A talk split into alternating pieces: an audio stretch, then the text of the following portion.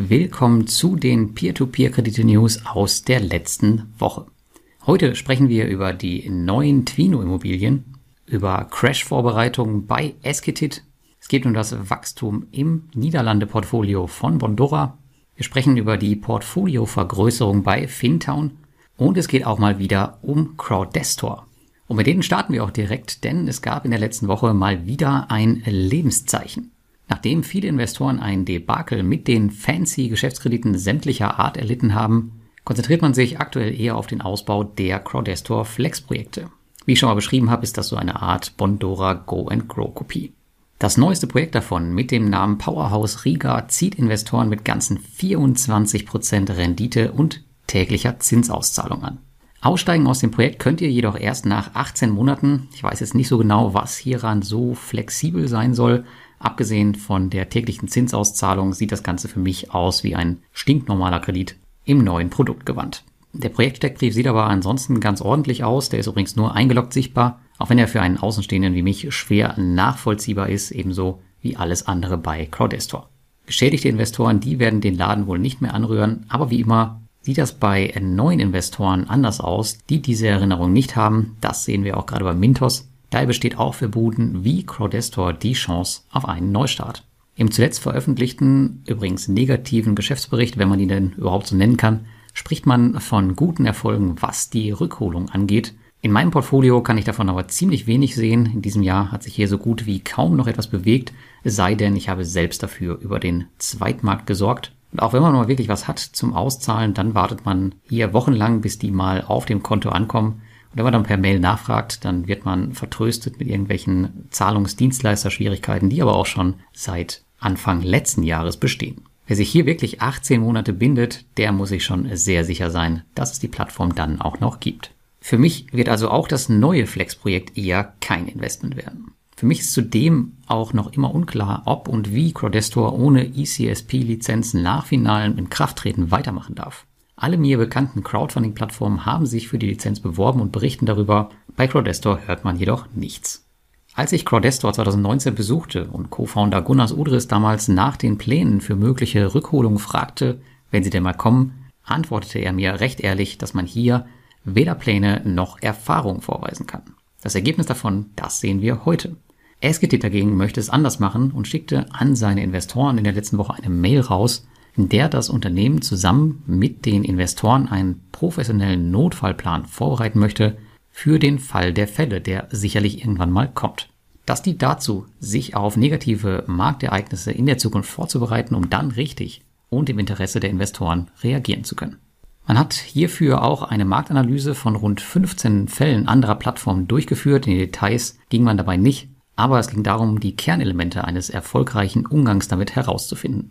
Drei Kernelemente für Esketit sind dabei erstens die Befähigung der Plattform oder des Kreditgebers, angemessene Maßnahmen zu ergreifen, um den Wert der Investitionen zu erhalten. Zweitens die Implementierung eines flexiblen Zahlungsrestrukturierungsplans mit angemessener Dauer. Und drittens eine klare, transparente Kommunikation während des Prozesses, um Vertrauen und Klarheit aufrechtzuerhalten. Und wenn man sich so im Markt umschaut, dann kann man sich schon denken, wer hier als Beispiel gedient hat.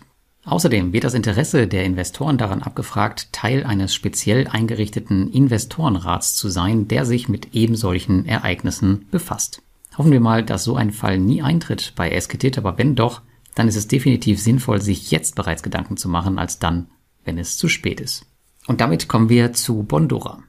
Ja, durch meinen immer noch hohen Betrag, den ich auf der Plattform investiert habe, beobachte ich diese deutlich stärker als andere und versuche für mich jede News einzuordnen und zu bewerten. Auch wenn der Bondora Go and Grow Anteil an meinem P2P-Portfolio langsam sinkt, wird sich das wohl weder 2023 noch 2024 ändern.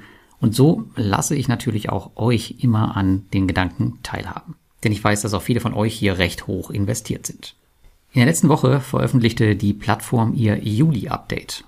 Erneut registrierten sich deutlich über 1000 Investoren auf der Plattform und das Kreditvolumen legte mit über 14 Millionen Euro wieder etwas zu. Besonders erfreulich entwickelt sich wohl der niederländische Markt, denn dieser machte allein 3,3 Millionen Euro aus und steigerte damit das Wachstum um ganze 28 Prozent. Damit ist die Niederlande der aktuell zweitwichtigste Markt hinter Finnland. Das ging ja doch dann am Ende ganz schön schnell. In Spanien dagegen bleibt der Markt wegen einer Überprüfung der internen Risikomodelle für Kreditneuvergaben komplett geschlossen und die Verteilung nach Ländern, die sieht aktuell wie folgt aus. An der Spitze lag Finnland mit 48,9 Prozent, dann kommt schon die Niederlande mit 25,9 Prozent, der Heimatmarkt Estland mit 23,9 Prozent und dann noch Spanien mit lediglich 1,3 Prozent.